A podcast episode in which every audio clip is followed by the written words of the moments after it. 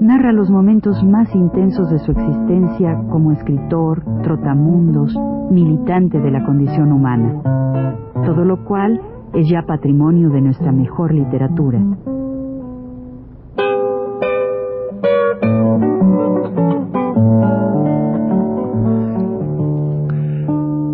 Buenas tardes. Vamos a seguir este viaje con los lacandones por el río Jatate. Pues como dijimos, el río Jatate está lleno naturalmente de corrientales y hay que ir de, de, vez en vez, claro, echándonos al, al, al, río, al agua y poniendo de nuevo la embarcación hacia la corriente para no estar, no, pues no naufragar, porque es muy, es, es eh, son corrientes encontradas del río, pues hay que a cada momento luchando. Como dije, ellos estaban felices, porque este, los muchachos estos, Chambor y Chanquín, todos los chicos, eran tres ellos, estaban contentísimos porque naturalmente ellos tenían una, en ese momento, tenían una superioridad sobre mí que no, que no, que realmente, como yo decía, Juan no sabe reír, y se reían muchísimo. Entonces, en, eh, yo naturalmente, como te conté, estaba yo muy inquieto, porque yo decía que va, cada rato que preguntaba, decían, mete, me, mete sol, mete sol, Juan, mete sol llega, mete sol llega, pero, pues caramba, y será que, y además como no se ve nada, porque por esta, hay unas, hay unas lomas, está la ribera del río, luego siguen unas lomas, no se ve caserío ninguno, en la selva completa. Pero de repente, sin ver yo nada, dice, ya, ya, Juan, ya, ya. Y yo dije, bueno, ¿y dónde? Pues la cosa es que bajamos pasamos, subimos una, una, una loma y detrás de la loma estaba ya San Quintín, el lugar donde íbamos nosotros, ¿no? Para poder ir y regresar yo. Pero pensaba yo regresar solo, claro. Y ellos me nos bajamos, empezamos a conversar allá, entramos y el capataz y el grupo dirigente tenía mucho interés en saber si había zapote por donde ellos estaban, porque este lugar también es un lugar chiclero, ¿verdad? Es una central chiclera.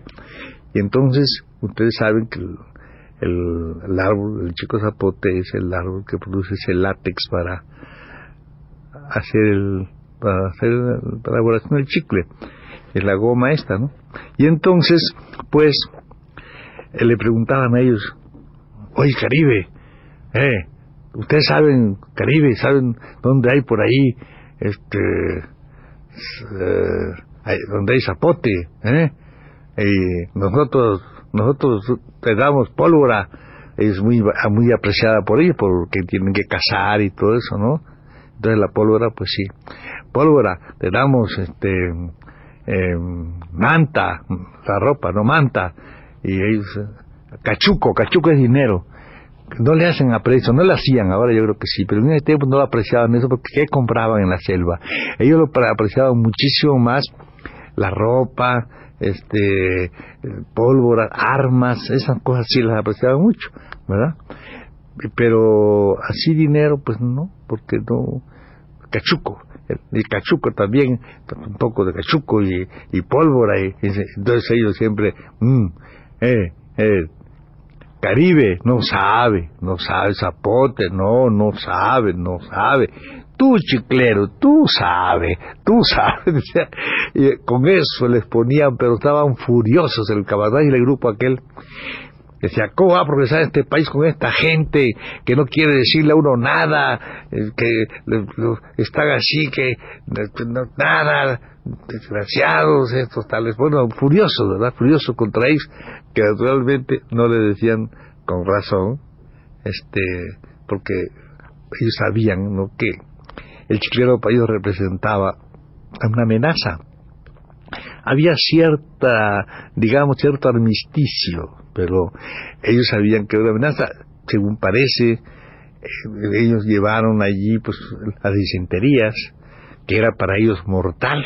Eh, eso que para nosotros con defensas no nos pasa, nosotros el otro mundo, que casi el mundo tiene parásitos y todas esas cosas por allá por nuestros lugares, nosotros los, mestizos, para ellos era terrible, disenterías espantosas y un catarro, que a cada momento padecemos nosotros, para ellos era una cosa mortal.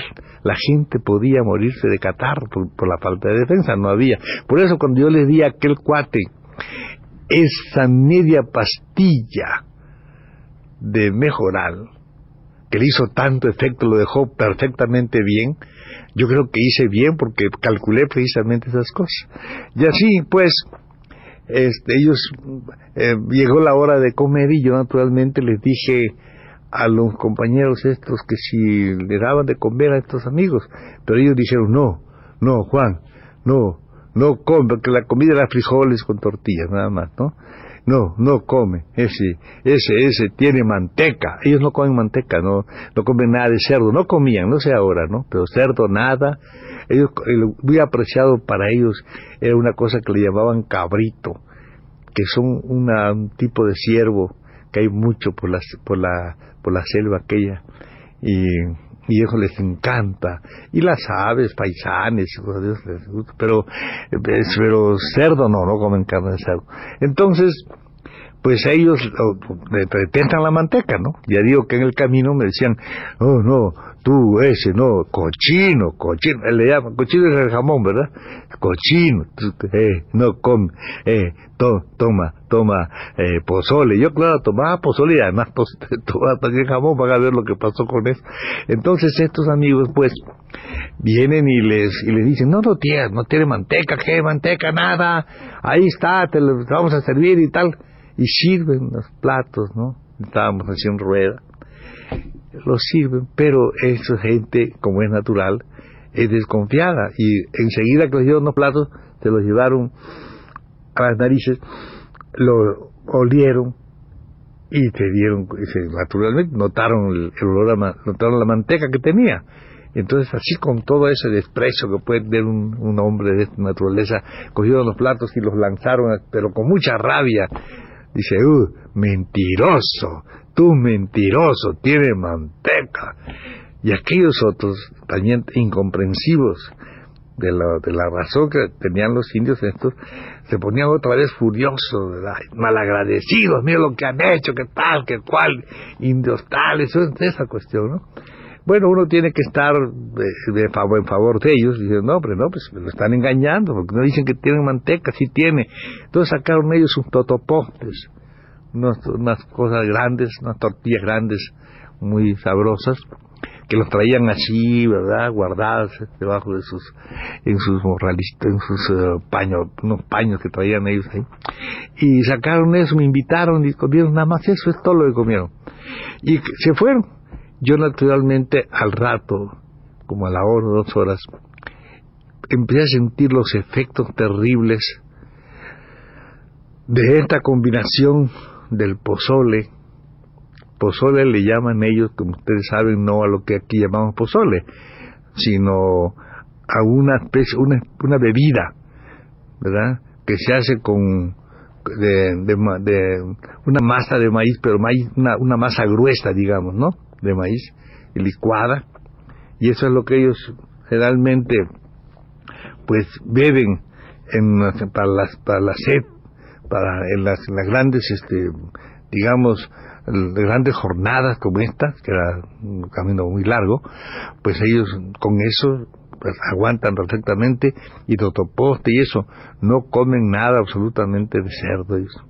Bueno, ni, ni, ni manteca ni nada. Entonces, yo sí lo sentí, qué bárbaro, qué horror. Me hizo un daño aquello del jamón con el pozole, una cosa, y luego los frijoles aquello me hizo un daño espantoso.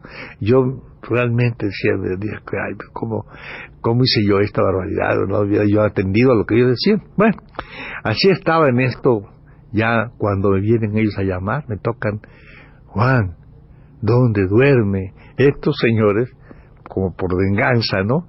no les dieron dónde dormir. Ahí me levanto yo. Oye, ¿qué pasa con mis amigos, hombre? Denles allí, pues un, allí, es una, para que, para que puedan dormir, hombre, arreglenles algo ahí, una champa, como ya ahí, para un jacal, una champa, y para que duerman y tal. Y ya, sí, sí, cómo no, cómo no, cómo no. Y ahí les dieron ya donde dormir. Ellos lo agradecieron mucho también eso. Y yo me quedé esperando porque al rato, cuando yo pensé que aquel señor que decía que el indio era una cosa técnica, eso era curioso, ¿no? El americano ese, no se pudo aguantar sin mí en la selva. Y se vino, se vino, llegó a, muy noche, como a las dos de la mañana o tres ya al amanecer, ¿no? Llegó por ahí. Entonces, claro, llega él y, y pues yo, pues, naturalmente me levanté y entonces él me vino a ver enseguida. Y ya esperamos hasta el día siguiente. Al día siguiente, aquellos amigos y este, este amigo los llevó, los habló con ellos y los llevó al, al, al río a tomarle fotos, a hacer, hacer su trabajo de la película, ¿verdad? Trabajo de la película. Y claro, él sí le llevaba cosas. Le llevó manta, le llevó sal, que ellos aprecian mucho, le llevó pólvora, todas esas cosas que se dan. Él ya estaba preparado para eso y les hizo el regalo. Ellos recibieron los regalos se los pusieron así en la cabeza, con lo cargaron hacia la espalda, mecapal, los pusieron y en fila vinieron los tres. Y delante de mí empiezan, Juan, Juan, Caribe quiere corazón tuyo, corazón mío, corazón Caribe tuyo, corazón Caribe tuyo. Entonces se golpeaban el pecho y me, decían, tú viene, viene, viene Juan, viene. Caribe quiere Juan, tú sabes, Caribe quiere corazón, corazón Caribe tuyo, tuyo corazón Caribe, y así en fila, y luego que estaban todos ya cargados, se dirigen hacia el gringo, le dicen, gringo moleste mucho, y emprendieron la resistencia y pum, pum, pum, se fueron a coger el cayuco donde habíamos venido, y se fueron hacia, de nuevo hacia la azufre. Como dije yo, que me acuerdo que conté al principio que un guía, un muchacho guía chiclero, joven, que era nuestro guía, le había hablado a Gili de, le decía él que había casas, no así ruinas, pero que había unas ruinas por ahí, entonces, pero toda aquella cosa que es naturalmente ya el inicio, por esta indicación de este amigo, de este cuate y después los indios mismos después, este es el, el inicio de lo que ha de ser después la, la digamos, el, trabajo para para descubrir o encontrar, mejor dicho, encontrar lo que ahora es Bonampak. Este es el inicio. Nosotros estuvimos allá, pues, eh, toda ese, todo ese día, hasta la tarde, la tarde salimos rumbo a, a Ocosingo en avión. Salimos a Ocosingo en avión no, a, a, a Ocosingo, sí, a Ocosingo salimos en el avión, ¿sí? A Ocosingo, y ahí nos estuvimos en Ocosingo. Y ya, pues, yo estaba todavía muy enojado con este amigo. Él venía, y el americano, mi amigo, ¿no? Que después hemos de hablar de él porque nos reconciliamos. Este cuate, pues, volvía, bueno, vamos a jugar, vamos a jugar, porque le gustaba mucho jugar billar, ¿no? Vamos al billar, yo, callado, no, no, no. Pero no, decía nada, yo no le contestaba. ¿verdad? Si nos sentábamos a comer juntos, no le hablaba una palabra, lo tenía yo loco de angustia, porque con eso, ¿verdad? Que me dijo que el indio era una cosa técnica, me dio tanta rabia, que declaré lo que se llama el boicot de la palabra. Y eso duró todo ese día, al día siguiente ya vino un avión de de, de Gutiérrez por nosotros, y ya era eran los primeros días, creo que el primero de septiembre, por esos días fue, primeros días de septiembre, si habrá hace una, hacía tiempo eso, fue el año 45. Ya esos días venía hablando la radio de la entrada de los rusos a Berlín. Y había que ver este cuate, cómo será su angustia porque él quería que fueran los americanos los primeros que entraran a Berlín, pero no así fue, fueron entraron todos los rusos y él andaba en el avión un poco, digamos, un, un poco decepcionado de que no hubieran sido los americanos y los ingleses y los aliados los primeros que entraban a Berlín. Llegábamos así, aquella, ya era un poco tarde, era como el, el anochecer, y por aquellos cañones, ¿verdad? Volando el avión y oyendo las noticias, ¿verdad? Las noticias sobre, pues ya lo que iba a ser después la terminación de la guerra, porque ya la entrada a Berlín suponía eso. Y así llegamos a, de nuevo a este lugar, a Tuntra Gutiérrez, ya en la próxima contaremos lo que pasa en adelante. Buenas tardes. Gracias.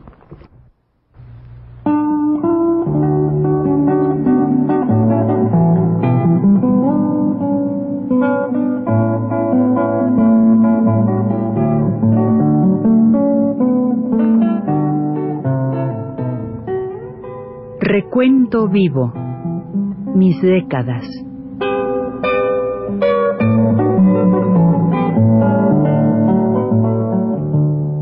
Juan de la Cabada, mediante esta serie de programas radiofónicos, narra los momentos más intensos de su existencia como escritor, trotamundos, militante de la condición humana, todo lo cual es ya patrimonio de nuestra mejor literatura.